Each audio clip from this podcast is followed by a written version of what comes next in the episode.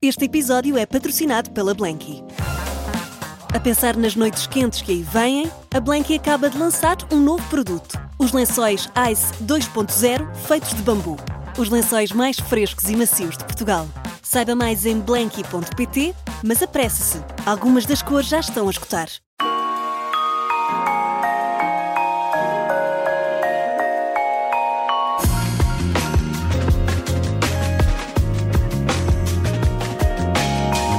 Pequena que queria fazer da música vida, em 2003 participou no Ídolos, foi para os Estados Unidos estudar música, é metódica, organizada, adora ler, não gosta de redes sociais, é mãe, vegetariana, diz que quer aproveitar mais o mundo que a rodeia. Luísa Sobral, hoje em 40 minutos aqui na Rádio Observador. Luísa, bem-vinda. Obrigada. Obrigada por teres aceitado aqui o, o nosso convite. Obrigada.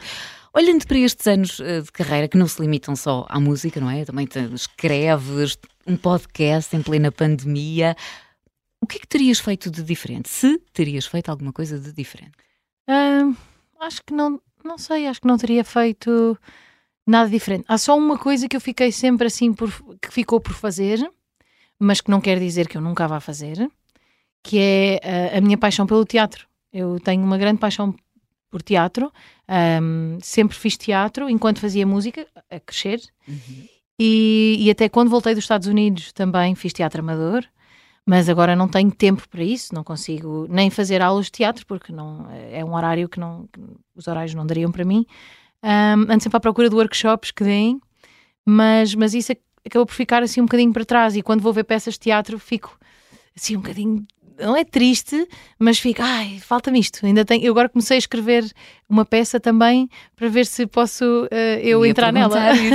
se- porque não escrever peças para ti? Sim, sim, comecei a escrever uma peça que depois entretanto se tornou um livro, depois entretanto eh, comecei a pensar que se calhar não era bom o suficiente e larguei, agora tenho que ler outra vez a ver se volto a escrever. Não sei, mas, eh, mas isso sim, foi, não teria feito diferente, eu não vejo onde é que eu podia ter encaixado isso, ahm, mas, mas gostaria de- de conseguir ainda encaixar isso. E qual é é a influência da, da família nesta, nesta, nesta carreira que, que acabou por, eh, por acontecer? Dos pais, essencialmente.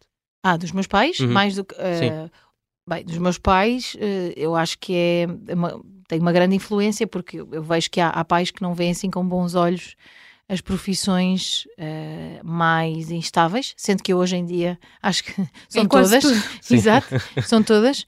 Ahm, mas os meus pais sempre foram. Eles, eles pediam só que eu tentasse acabar o curso superior, pronto, que era de música, ah, para depois, se corresse tudo mal, eu pudesse ir pelo menos ensinar. Um, e então acabei o curso superior, mas eu também, lá está, sou metódica, como tu dizias, e, e queria acabar o curso, claro.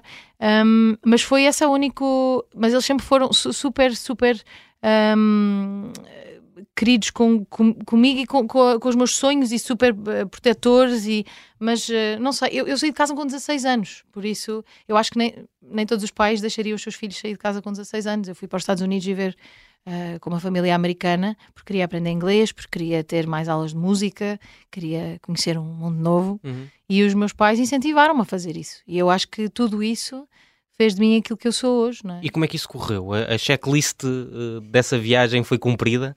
Sim, porque eu, ahm, foi, foi um bocado duro. Eu troquei de família três vezes, não foi fácil. E eu sei que quando digo isto parece que eu era super difícil. Não foi, mas pronto, cada um depois pode pensar o que quiser. Ahm, mas eh, foi um, um bocadinho duro, mas eu acho que também foi bom para mim, não é? Com 16 anos fiquei, eh, tive que tomar as minhas próprias de- decisões e, e não, ao início nem sequer contei logo aos meus pais para tentar resolver os problemas sozinha. Foi bom porque aprendi, aprendi a falar bem inglês. Um, e foi bom, lá está, porque explorei muito mais eh, áreas da música. Fazia, fazia jazz, tocava percussão numa orquestra clássica, ah, fiz teatro, lá está musical também, e teatro sem ser musical. Um, fiz parte de um coro, fiz imensas coisas que eu queria fazer. Por isso, esse ano foi, foi espetacular. E depois, tão espetacular que fiquei a viver nos Estados Unidos, mais cinco. E nessa, eh, nessa tua viagem, depois onde é que aparece os ídolos? Ou qual é que era o teu objetivo ao participares nos ídolos? Foi antes deste De- ano, de- foi mesmo no ano antes. Unidos. Exato, foi mesmo no ano antes. Aliás, eu até me lembro de. Nós tínhamos lá uns orientadores, porque íamos a uns campos de preparação antes de ir para os Estados Unidos, e lembro do orientador me ligar e dizer, quando acabou o programa, o Ídolos, ele me ligar e dizer: Já não queres ir, não é? E eu: Não, não, eu quero ir. E ele. Mas como assim? Porque ele, como foi o primeiro Ídolos, teve muito Sim, sucesso na sim, altura. sim. Toda a gente via aquele programa. Uhum. Ah, era meio malu- Foi a única vez que eu tive essa, essa hum, noção de, de fama, de não poder ir a lado nenhum. Ah, é engraçado porque hoje em dia as pessoas já nem se lembram, mas na altura foi muito, muito. Era muito, muito falado. Toda a gente só falava daquele programa. O que, é que um te levou, o que é que te levou primeiro a participar no Ídolos?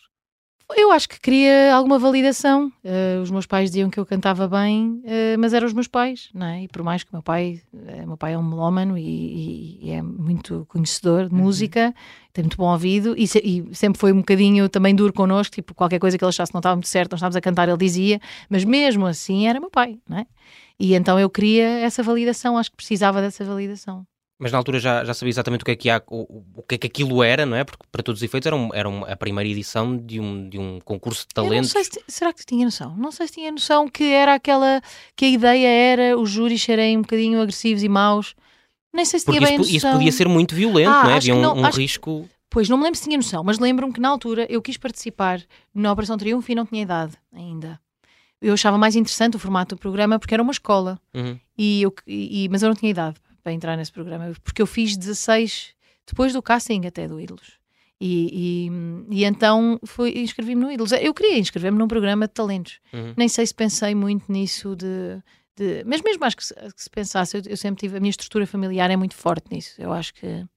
Não sei se isso seria um problema ou razão para eu não me inscrever. E houve um grande espírito de competitividade ao longo do, do, do programa. Eu não sou nada competitiva. É engraçado porque ainda ontem eu estava a dizer ao, ao meu filho: não sei o que, a competição não é boa. Meu marido: não é boa. Isso é uma estupidez. É bom ser competitivo, não é mau. Não sei o que. Então tivemos uma discussão com isso, porque eu nunca fui competitiva, mas mais que tudo porque eu nunca ganhei a nada. Eu perdi sempre tudo, todos os jogos que eu entrava eu perdia. O quarto-mato da escola era o pior dia da minha vida, porque eu tenho, tenho os pés chatos e sou péssima a correr. E então, tudo o que era competições, eu sempre, eu sempre aprendi a, a- a- a perder com um sorriso, porque era só masoquista se eu fizesse, se fosse de outra forma. Mas não havia vontade de E- ser atleta, não é? Portanto, perder um corta-mato não é a mesma coisa que perder um concurso de talentos. Não, mas não, claro que é, é óbvio que uma pessoa quando entra vai tipo, ah, só quer cantar. E depois às tantas vai-se avançando, avançando e começas a pensar, e se? Não é? Isso aconteceu-me um bocado na Eurovisão também. Tipo, eu não. Uhum. Ah, é aquela a saber se ganhamos ou não. Ah, mas e se? E depois pensava, então, mas se calhar. E Cada vez claro, mais perto. E claro que todos queremos ganhar. Não há ali um lado. Agora, nunca foi. Se eu não ganho, fico triste. Nunca. Porque lá está. Perdi muitas vezes na minha vida. E a única vez que eu realmente ganhei alguma coisa foi com o meu irmão, não foi sozinha. Ou seja, não sei se conta completamente. Conta, conta. Mas, mas ainda é feita a associação entre a Luísa Sobral e os ídolos? Ou, ou- Ah, não, não, não, não, não. Pois. Mas sei lá, às vezes há pessoas que dizem, ah, eu lembro de ti ainda no Ídolos e não sei o quê. Mas, mas não. Porque de facto há, há- há fama- outros artistas tipo que ficam muito ligados a esses, muitos ligado, muito ligados a esses concursos. Mas isso são, eh, sim, ma- mas hoje em dia mais ou menos, muito porque são tempo, tantos, não é? e Era são tantos programas Uhum. que as pessoas esquecem das caras. Eu lembro-me que foi um sucesso gigante na altura, toda a gente me conhecia e de repente, passados uns meses, estava eu numa discoteca e houve uma rapariga assim: Eu conheço-te, tu andaste na minha escola? E eu pensei: já foi, já foi. Porque realmente, passado aquilo, já vem outros e já está e substituiu. Por isso é que eu acho sempre engraçado quando as pessoas têm, ganham assim um, ah, uma, uma confiança. ah, assim, exagerada quando saem de um programa destes, porque é tipo, amigo, para o mês que vem já ninguém sabe. Olha, e é engraçado, tu estás a falar nisso porque eh, ainda tu ficaste na altura no terceiro lugar e a verdade é que hoje em dia nós temos muitos nomes da, da música que nem sequer ganharam, que também ficaram em segundo, terceiro e que hoje em dia são, enfim, são, são nomes incríveis, Sim, sim, sim, sei lá, a eu, eu acho, a eu acho que, eu acho que o ganhar é que é mau. Eu acho que eh, pelo menos eh, os- os- estes, esses nomes têm mostrado que provavelmente ganhar não, não, não é assim uma boa, um, um bom sinal. Não sei, porque a, a Bárbara Tinoco nem passou nas cadeiras. Exatamente, Exato. exatamente. E vê A onde Carolina também, o meu irmão, ah, o Diogo Pissarra, por acaso o, ganhou. o Diogo ganhou. Mas deve ter sido Sim, pai sim, o único sim, caso. Sim, sim, sim, sim. Eu acho que deve ter sido o único Eh, caso. O Fernando Daniel Ai, o Fernando também Daniel ganhou. também ganhou da Voice, não acho foi? que sim, acho que sim. Ok. Pronto, mas é como tu Mas dizes. é muito raro. é foram verdade, muitos é programas, verdade. foram Uhum. muitos programas para, para nós dizermos que só duas pessoas que ganharam é que realmente depois tiveram sucesso. E o Diogo teve sucesso bastante tempo depois de ter ganho o programa. Ele ainda teve muito tempo a escrever, muito tempo a lançar o disco. E foi, e eu acredito que o sucesso do Diogo não foi por causa sequer do programa, foi, foi passar tanto tempo que eu acho que foi mesmo uma coisa dele. e por ele ser um excelente músico. Mas, uh, mas é verdade, eu acho que uh, tem muito. É que não, cantar bem. Um, há muita gente que canta bem. Não, eu, é preciso mais do que isso. É preciso escrever ou é preciso uh, ter alguma característica que nos faz um, assim que ouvimos a pessoa, perceber logo que é ela, assim que nos faz, ou, ou, ou ligarmos emocionalmente logo à voz daquela pessoa. Cantar bem, uh, há muita gente a cantar bem e pode ser cantor de casino. Não, não, por isso, por isso é que esses programas também eu não, não concordo muito com eles hoje em dia. Eu tinha 16 anos, a ideia é chegarmos lá e cantarmos um bocado de tudo. Mas quem, quem é esse artista? Depois, quando sai, como é que nós vamos dizer que gostamos dele? Uhum. Uh, se ele cantou jazz, depois country, depois não sei o quê, não, quer dizer, uh, não faz sentido se pensarmos, por exemplo, numa Aretha Franklin, se hoje em dia ela fosse entrar num programa desses e de repente disséssemos tens que cantar uh, singer-songwriter, se calhar não fazia sentido, claro. não era sim, a onda sim, dela, sim. não é? Sim, sim, A pessoa tem uma identidade, isso é que faz de nós artistas. E esses programas promovem, eu acho, exatamente o oposto a, a, transversalidade quase de ser capaz de fazer e tudo falta, e mais alguma exato, coisa. a falta de identidade. Ah, malab malabarismos uh, vocais, malabarismos uhum. de. Não, não, é, não é. Eu acho que não é isso que nos liga a um artista. E como é que se regressa da Índia uh, depois uh, de um senhor pegar na nossa mão ah, e, nos, e nos dizer que vamos morrer cedo? Ah, sei lá, nunca acreditei muito. Eu não acredito muito nessas coisas. Mas lá, como eu escrevi no texto, não acredito. Mas mesmo assim, de vez em quando, Exato. vou pensando: ainda é cedo, 35, ainda, ainda, o senhor ainda tinha razão. A todos os anos penso, se calhar, nele talvez uma vez. Olha, mas conta, conta lá a história para quem não sabe. Ah, exato. Acho mal, é porque não andam seguir as, as minhas, os meus textos no Instagram. Um, não, então eu fui à Índia, eu fui à Índia com, com 19 anos, decidi que queria passar um Natal diferente. E então o Natal diferente foi ensinar, ensinar inglês para a Índia. Já foi depois dos ah, Estados Unidos? Eu já, estava já nos Estados Unidos, estava, ah, okay. estava na universidade hum. já. E então uh, fui inscrevi-me naquelas uh, organizações de, de, voluntariado, aquelas que nos fazem muito mais, nos fazem sentir bem, mas que não fazemos realmente diferença. É, é uma dessas. é só para nós nos sentirmos muito bem que vamos fazer voluntariado. Foi uma dessas. E então eu inscrevi-me numa dessas, depois percebi isso quando lá estava. Inscrevi-me numa dessas organizações, fui sozinha e, e fui lá para Dharamshala, que é um sítio lá no norte, perto do Tibete. E, e tive lá, aí tive para aí 15 dias. E depois ainda tive mais 15 dias em casa de um amigo meu indiano, lá da universidade. Um, mas pronto, eu já nem me lembro bem quando é que foi, mas lembro-me que, que houve um senhor que me pegou na mão para ler a sina, sendo que eu não, não pedi nada, e ele pegou na mão e disse: Ah, vais, you're gonna die, you're gonna die very early. disse ele. E eu, e eu, ai, chatice. Mas ele ainda me disse na altura: But you can change it. Ele ainda disse que eu podia mudar. Mas, disse... mas tinhas que lhe pagar para. Não, não ele disse. não, para ele exato. dizer como. Ai, vai rupees. Não, mas ele ainda, disse, ele ainda disse que eu podia mudar assim algumas coisas uh, para mudar a linha e tal. Mas eu já não estava a ouvir, porque eu só ouvia You're gonna die early, you're gonna die early. E então, pronto. Um, ehm, mas então, o que eu escrevi no texto foi que. Uh, pronto, primeiro que ele fez, foi super invasivo, porque eu não lhe perguntei nada. E depois, para além disso, uh, pensar que eu não acredito nessas coisas. E eu, eu, eu, nem gosto de saber o futuro. Eu acho que o futuro está lá e nós, eu hei de alcançá-lo e hei de saber o que é que se passa. Porque senão não estou desfrutado do presente. Uhum. Não é? Estou sempre a pensar que vem qualquer coisa mal, qualquer coisa muito boa.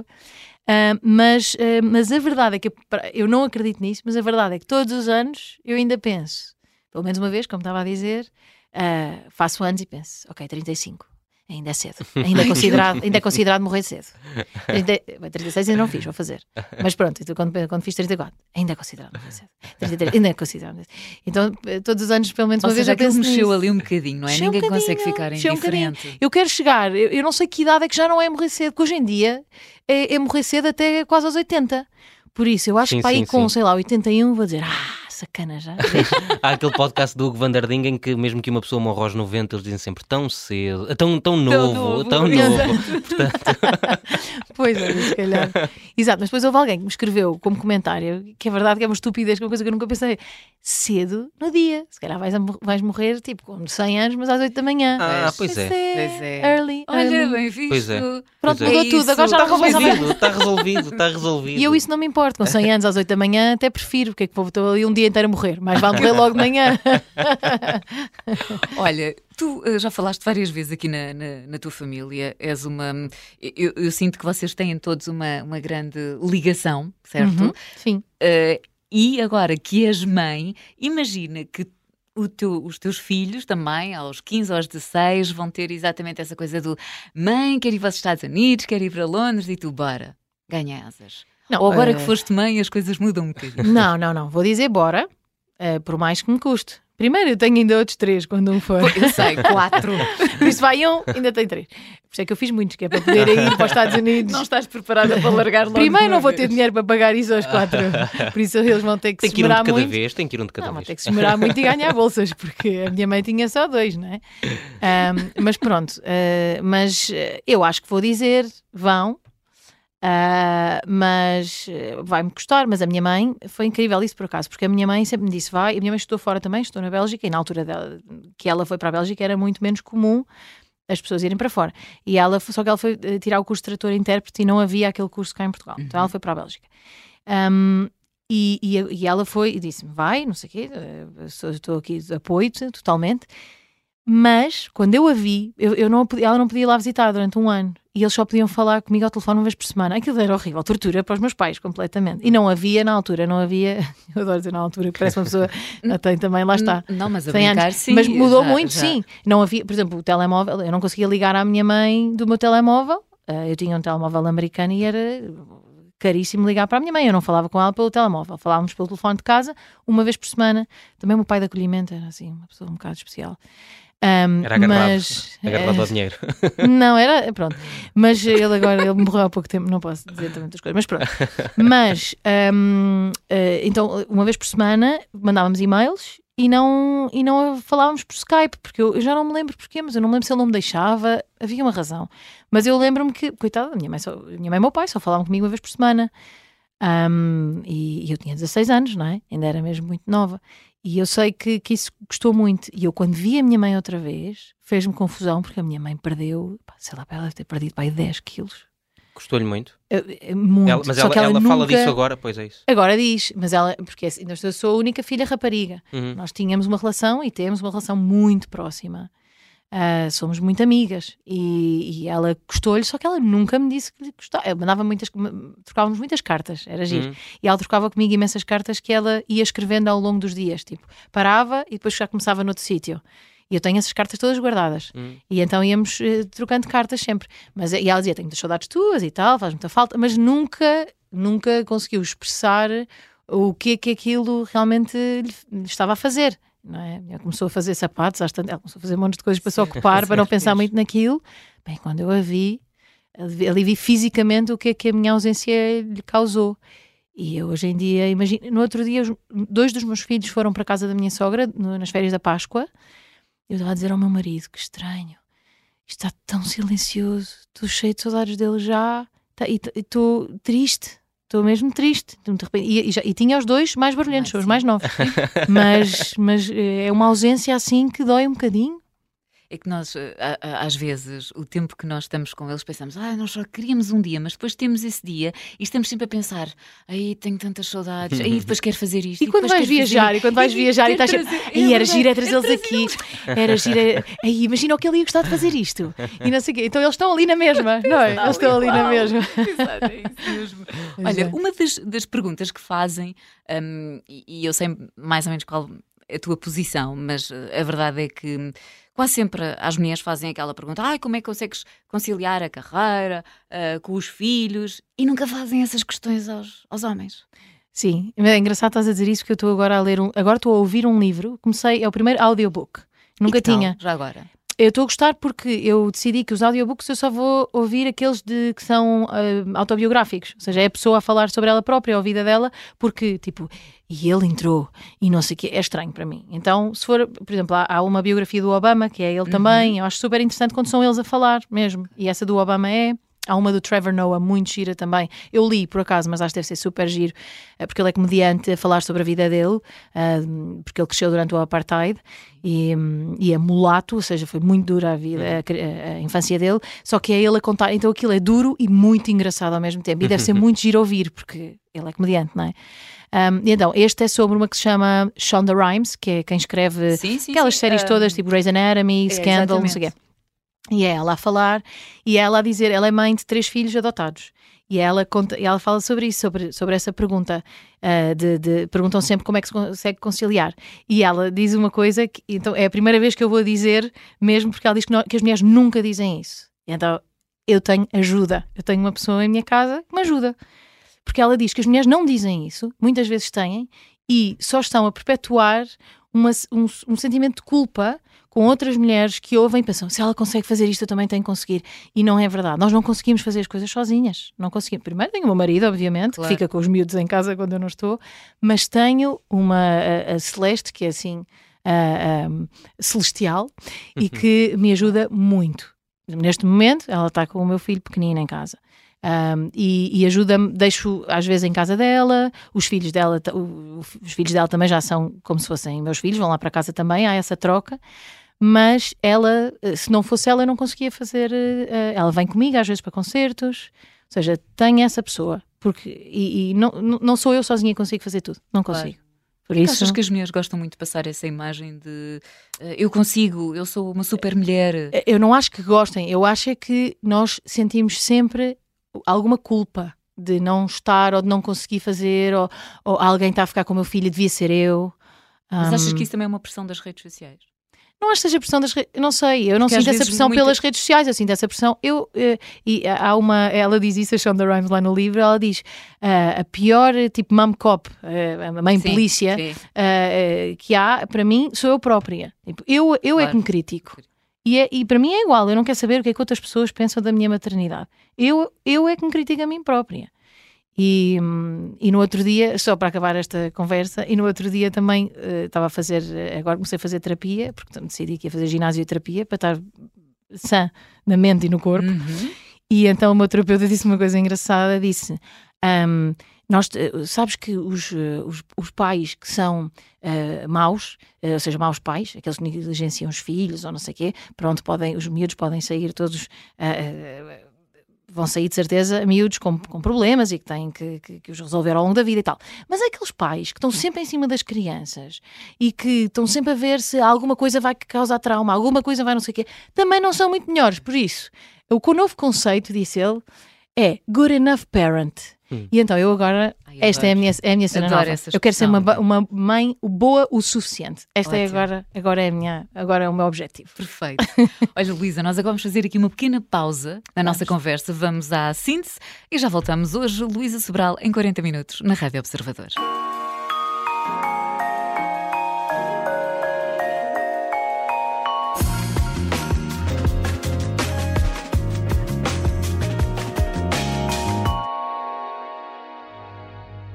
Esta é uma história de guerra.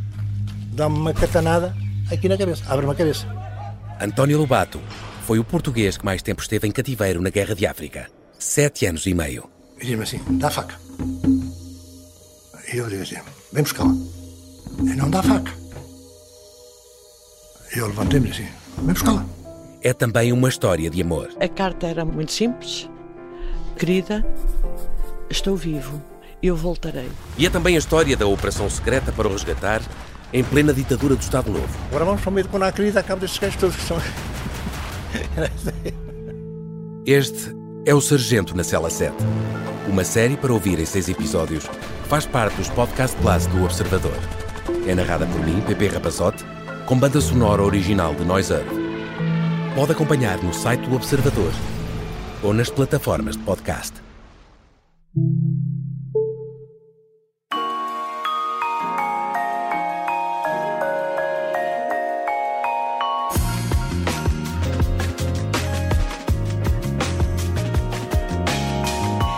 De regresso e hoje com Luísa Sobral em 40 minutos na Rádio Observador. Já falámos aqui de viagens, já falámos também de música, mas vamos obviamente continuar a falar de música. Sentes que há falta de mulheres nos uh, cartazes dos festivais? Estamos a aproximar hum. de uma hum. altura. Uh, achei que ias dizer mulheres na música, ia dizer não, uh, claro que não. Uh, nos festivais, sim, há, ainda, ainda há pouco tempo houve um festival do, uh, de jazz e que não havia, havia uma mulher que era convidada de um homem, não havia mais nenhuma mulher, e há muitas mulheres agora no jazz, uh, por isso isso não faz muito sentido. Isso também pode ter a ver com, com os. Pode haver essa diferenciação entre estilos de, de, de, de música, uh, uns, que, uns que são mais conservadores do que outros? É, mas o que eu acho é que é a mesma coisa com, uh, com todo o tipo de outras cotas que têm que ser impostas, não é? Uhum. Eu acho que um, eu lembro a crescer, eu não, eu não via quase mulheres cantautoras. A única mulher que eu me lembro de ver como cantautora e pensar se ela pode, eu também posso ser isto, era a Mafalda Veiga. Eu não me lembro de haver outra mulher cantautora. Uhum. E por causa da Mafalda Veiga, eu eu escolhi ser cantautora, porque eu vi que era possível. E então eu acho que nós uh, temos essa missão também de, de uh, tem de haver, se não forem cotas impostas, que haja essa responsabilidade uh, pela parte do, do, dos, dos, programadores uhum. de pensar que as pessoas que eles põem ali vão acabar por ser exemplos para outras pessoas, que eles têm essa. É igual ao, ao que nós falamos nas cotas de música portuguesa nas rádios. Uhum um, no fundo, se não as rádios, por mais que sejam rádios privadas, eu acredito que têm essa missão. Agora, elas muitas vezes não acreditam, não é? Uhum. Mas eu acho que têm essa missão de, de a usar espaço público, não é? Logo, um, e a mesma coisa nos programadores. é um evento, não é? É um evento que, que vai ter muita gente e, que eles, e eu acho que é importante as pessoas sentirem essa, essa missão de, de educar as pessoas e de educar as gerações que, que, que vêm. Um, por isso, um, acho que mesmo que seja que o programador sinta ah, se calhar eu punha agora, queria tanto por aquela banda que é liderada por um homem. Pensa, não, se calhar vou procurar uma banda tão boa uhum. como aquela, que é liderada por uma mulher, para que isto às tantas seja um não assunto. Uhum. Eu acho que é isso que. Tens assim é algum festival que gostasses muito de tocar ou algum sítio? Já, uh, não tenhas... Há um festival em Portugal onde eu adorava tocar e nunca toquei, que é o Paredes de Cora. Por favor. Adorava. Quem estiver a ouvir a rádio Mas desde o início, desde o início que eu, porque é um festival, já toquei no, no outro festival em Tomar, o Bons Sons, que adorei. Sim, sim. É um festival muito giro. Eu gosto desses festivais assim mais. Sim, Paredes ah, de Cor é completamente fora. É, um não é? Muito, e eu tenho, eu tenho muito, sim, e tem assim um anfiteatro natural. é muito mais o meu género de é festival. É eu não sou muito de festivais grandes, não, nunca se ouve nada, as pessoas também, a maior parte das vezes, estão lá e nem querem muito ouvir, e depois nós temos muito pouco tempo para trocar de, de, de, o palco e nós também nos ouvimos mal e é tudo a correr. Não, não é muito a minha onda. Eu gosto mais de festivais pequeninos, tipo Cool Jazz, esse tipo de festivais. E a, e a Eurovisão em, em 2017? Eu, eu li alguns. Esse foi um grande festival. Uh, sim, que, que uh, alguém, depois de ouvir aquela música uh, que a Luís e o Salvador levaram à, à, Eurovisão, disse: Isto é uma música que nunca na vida vai ganhar o, o, o, o festival. Alguém, muita gente. E o, que, é, o, o, o que é que disse depois a essas pessoas? Estão a ver? Ou, ou, de facto aquilo não era de facto uma música para ganhar? Não, não, Quer dizer, não, eu, não sei eu perfeitamente. É uma dessas pessoas foi o meu pai. A outra foi é uma. Claro, a outra foi o meu manager da altura.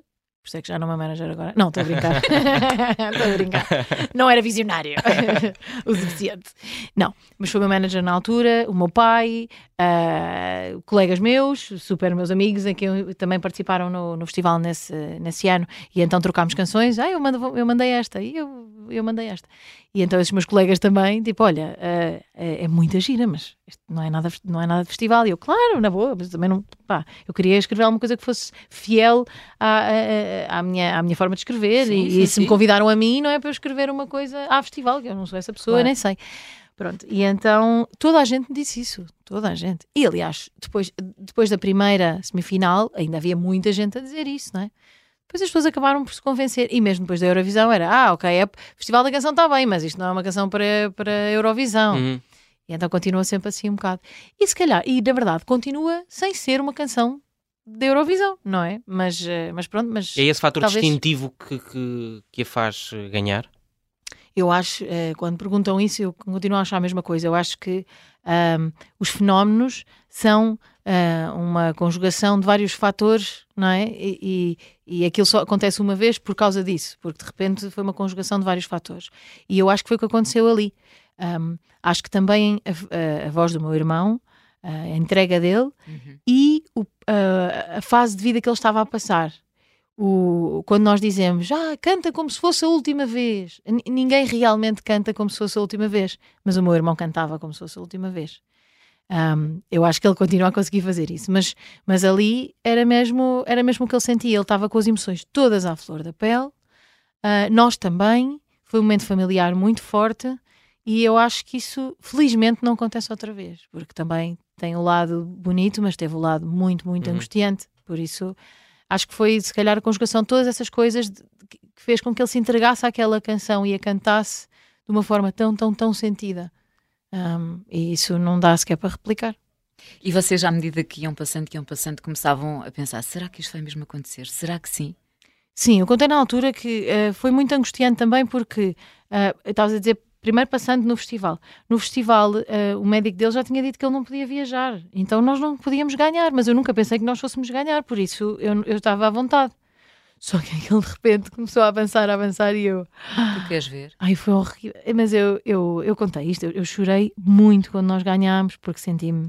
eh, senti que tinha uh, aldrabado as pessoas, que não tínhamos dito a verdade, que nós nunca podíamos ganhar e devíamos ter dito isso às pessoas, porque as pessoas tinham Mas porquê? votado, porque ele não podia viajar, ele nunca podia representar Portugal na Eurovisão.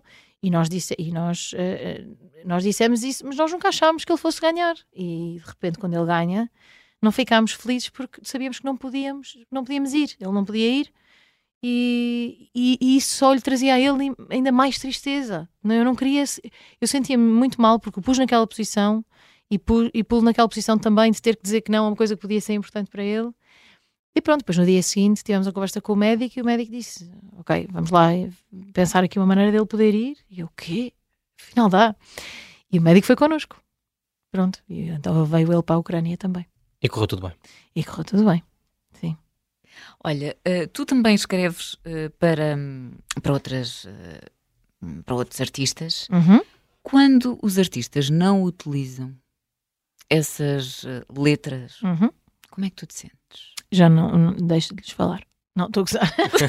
Eu gostei do ar, pensei, é sério. não, não, não, não.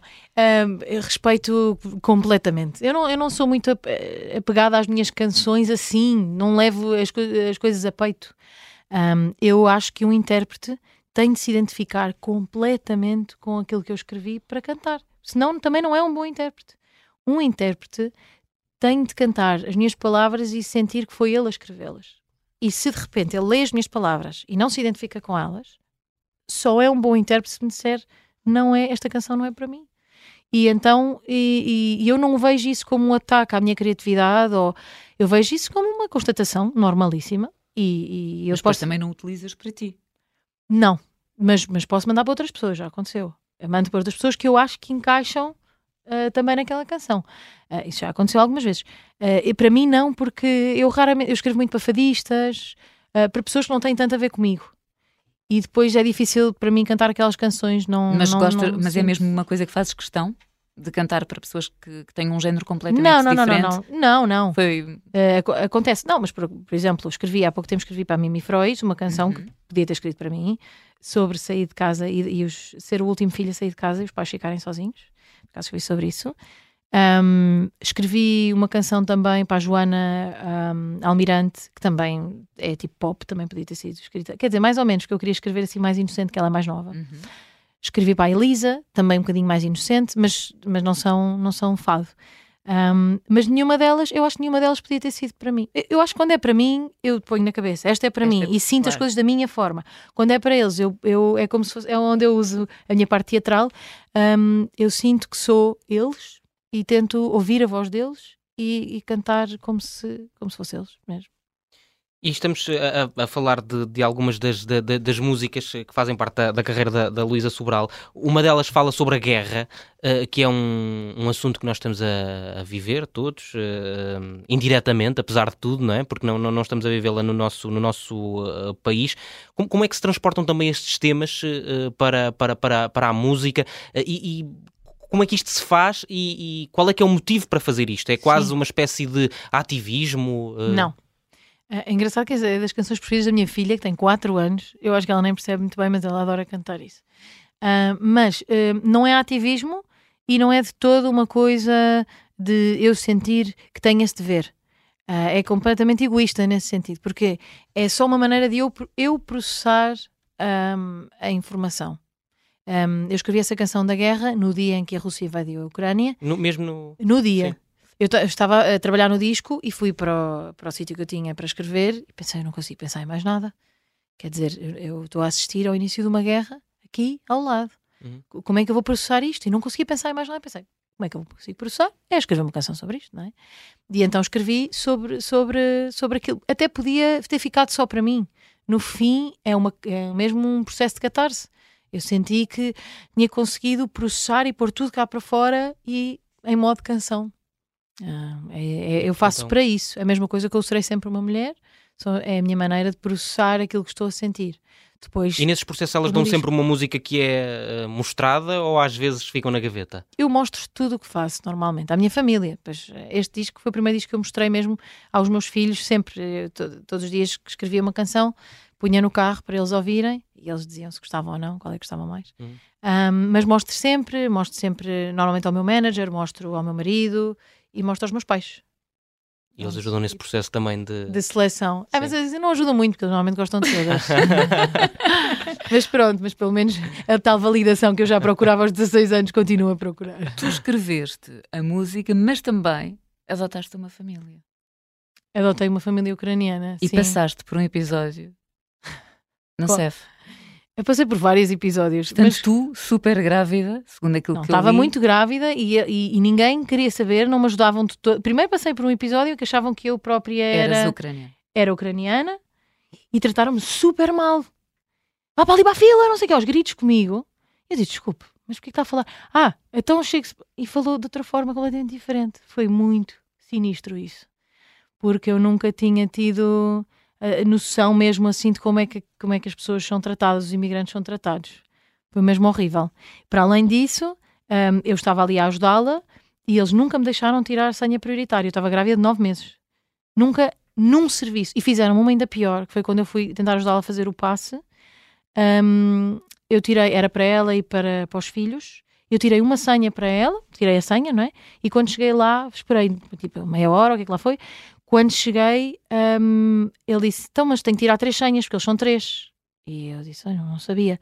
Então agora vai ter que ir para a fila outra vez. E eu, e eu tive que ir tirar as senhas outra vez e ir para a fila mais uma hora. Horrível, mas pronto. Um, e, mas foi, foi todo, toda essa, essa experiência com, não com, a, com a minha ucraniana. A, a senha prioritária porque supostamente não era para ti. Porque não era para mim, sim. Eles disseram sempre: não é para si, não tem que estar a tirar a senha prioritária. Pronto, mas eu depois já percebi, percebi isso às tantas. Não, e agressivo aquilo, aquilo era agressivo. Depois havia outras pessoas, outros ucranianos, que ficavam muito agressivos quando, quando por exemplo, se eu ia perguntar alguma coisa. Não, foi, foi assim um bocado surreal. Para além da falta de apoio que eu tive. Mas eu, isso eu acolhi onde? uma pessoa, isto foi em Cascais, hum. eu a, a, a, acolhi uma família e a partir do momento que eu acolhi a família, a, organização, para mim, a desorganização, desapareceu. E, e, eu tive que fazer tudo sozinha. Ligaram passado uma semana assim: já, já arranjou escola para eles? Assim. E eu, tipo, olha. Quantos é que eram? Eram uma mãe e dois filhos. Um, a filha é tiveste... tinha a idade da minha filha, nasceu no mesmo dia com uma hora de diferença. Grande loucura. Depois fizemos festa de anos junto e tudo. E tudo. Mas um, só descobrimos isso depois. Comecei a dizer: Ah, não sei o que ela tem. Ela nasceu Uh, ela nasceu em 2000 e... e... Ai, agora, agora, peraí. Quando é que a minha filha nasceu? 2020. São quatro, tens. Peraí. Não, 2018. 18. Ai, meu Deus. Nasceu em 2018. Às vezes, quando vou ao hospital com um deles, é lembrar-me a data. Lembrar-me a data. Peraí. Ah, o meu marido desiste. Nem, nem, nem diz nada. Isto eu não sei. Uh, em 2018. o meu marido fica tão aflito quando chega lá que eles dizem: Quando é que nasceu? Não sei, não sei, não sei. Fica aflito. Então a minha filha nasceu em 2018. E eu, 2018. E ela, que engraçado. E eu, maio. E ela, que engraçado, mãe, também, dia 14. E ela, 14? A que horas? Eu, 18. E ela, minha fez 17. Eu falei, que loucura. Pronto, mas então uh, ficámos lá com eles e nós tivemos que fazer tudo. Eu, na altura, liguei a Rita Rogeroni, porque ela também tinha uma família de ucranianos, e disse, Rita, ajuda-me. Tipo, o que, é, que é que tu fizeste? Então eu fui ao CEF, fiz as coisas todas e fui fazendo assim, sem saber, ia-me ia -me informar, mas ninguém me ajudou com nada. Nada, nada, nada. Eles ainda estão em Portugal? Sim, estão a viver em Alcobaça. Uhum. O marido dela, entretanto, veio e estão a viver em Alcobaça. Vão e lá vocês ficar. mantêm a ligação? Sim, vamos falando, vamos falando. Mas, mas foi, foi duro, foi duro, mas eu acho que foi muito bom para os meus filhos também. Foi bom para ela, porque teve um sítio. Uh, agora, cada vez que eu ouço aqueles tradutores, fico. Porque nós só fal... ela não falava nada de inglês. Então nós falámos sempre com, com o Google Translator lá do, do coisa e sempre e eu tinha que falar em brasileiro, porque senão ele não, ele não apanha nada. O tradutor, quando nós falamos em português de Portugal, escreve tudo mal. Então era eu assim, feita doida coisa. "Ahm, Lena, você quer comer alguma coisa? Eu tinha que falar no tra... tinha que falar para o tradutor, passava o dia nisto, a falar para o tradutor em brasileiro. Era, era incrível. Mas conseguiu, conseguiu se ir entendendo assim com alguma Ia meio- dificuldade, íamos não com é? alguma dificuldade, mas íamos entendendo. Depois, eh, meu Deus, depois as conversas demoravam horas. Depois às tantas eu, eu pensei em dizer, olha, também há não sei quem na Ucrânia, mas depois pensava, ai, dá-me tanto trabalho perguntar isso, era aquela saber. Exatamente, era assim. É uma pessoa pensa muito mais antes de falar, que é uma coisa que no- normalmente comigo não acontece muito, mas a falar para lá para o telemóvel a ver se não acontecia. Era só o essencial. Olha, no teu último álbum chama-se Dançando. E eu eh, amo a história eh, do S. Sim. E que eu gostava muito que, que partilhasses para quem não sabe, e já agora apresentar também aqui, obviamente, eh, o álbum, mas acima de tudo, o detalhe de ser com um S. Sim, sim, recebi algumas mensagens de professores dizer, português Luísa, a dizer: ah, olha, eh, não sei se estou. E eu, ai não, a sério, que chatice, agora já está já está em todas as lojas. Já está na gráfica. Ah, já está nas Exato. lojas. Não, a história é, vem de, de um documentário que eu assisti da Sofia de Melbrenner. A Sofia de Melbrenner era prima da minha avó, é assim, uma das minhas me- meus maiores orgulhos familiares eh, e também a minha maior pena de não ter conhecido, eh, porque nu- nunca tive com ela. Ah, mas pronto, mas ela é prima da minha avó e para mim uma das maiores poetas. Eu adoro eh, a poesia dela e também cresci com, com os livros dela, não é? como não? Exato. E então, hum, nesse documentário, ela às tantas diz que, que acha que a, a palavra dançar antigamente era escrita com S e que mudaram para C de cedilha e que para ela não faz sentido nenhum, porque o C de cedilha é um C sentadinho e o S é que é uma letra que está a dançar. Então não faz qualquer sentido esta, esta mudança. E foi para mim, eh, eh, e eu adorei ouvir aquilo, para além de, de, de, eh, adorar a ideia de imaginar o S a dançar, também foi, de repente, eu já sou fascinada por palavras e, por, eh, e pela escrita, mas de repente imaginar que a palavra não é só o seu significado, mas também su- o seu grafismo, não é? a forma como, como Uhum. é desenhada, também tem vida, as letras também têm vida eh, eh, individualmente, não é? E então de repente abriu-se assim uma nova, ainda uma nova porta, porque eu não sou muito, sou estética, mas não, eu desenho-te mal e tal, e não, ou seja, não, não vejo isso em tudo. Ah, há pessoas que são sim estéticas e veem realmente arte em tudo né, dessa forma. Eu não, mas, mas adorei associar essas duas coisas. Então pensei, o meu dançando é mesmo para dançar, não é para ficar sentado. Então o meu dançando é com esse. És assim uma mulher de detalhes. Ah, não sei, acho que não, porque eu sou um bocado trapalhona. Acho- não sei se sou detalhes. Se calhar sou detalhes assim em coisas de fazer, tipo, não. Ah, em coisas manuais, tipo trabalhos manuais, não sei o quê, não. Porque não sou muito boa nessas coisas. Mas isto é um fui. detalhe, o dançando. Mas esses detalhes assim de, de deixar uma mensagem para alguém, de sim, detalhes de, de coisas que podem fazer alguém sentir-se bem, eu gosto. Eu gosto disso, sim, acho que sim. Detalhe de saber que aquela pessoa gosta de, de comer tangerinas e deixar uma tangerina na mesa. Esses detalhes assim, sim. E que são aqueles que. Os mais importantes. Digo eu. Pois, digo para eu. mim também. Assim, esses Mas detalhes pronto. assim de artes manuais é que não, porque pronto, que sou sempre muito má nas artes manuais. Agora estou a melhorar, não é? Tem que ser remédio. Mas pronto. Estamos, Prepara! Sim. estamos mesmo no, no, no fim, 40 minutos passam mesmo a, a- a Ah, correr. pois, então comigo a falar. E projetos para o futuro? Então, eu gostava de fazer outro podcast. Tenho outro podcast pensado sobre a criatividade, mas numa. Mas assim, num espectro um bocadinho mais eh, abrangente, porque depois de eu fazer o meu sobre a escrita de canções, houve muita gente que me escreveu, ah, parece as, as influências, imensa gente me escreveu a perguntar onde é que é este biquíni, é? mensagens. Exato, e uma pessoa pensa sempre, se calhar foi só um, ou ninguém.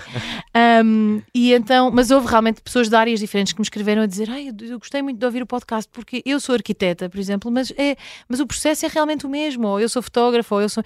Eu achei que giro isto e que interessante seria explorar a criatividade nas suas várias formas, não é?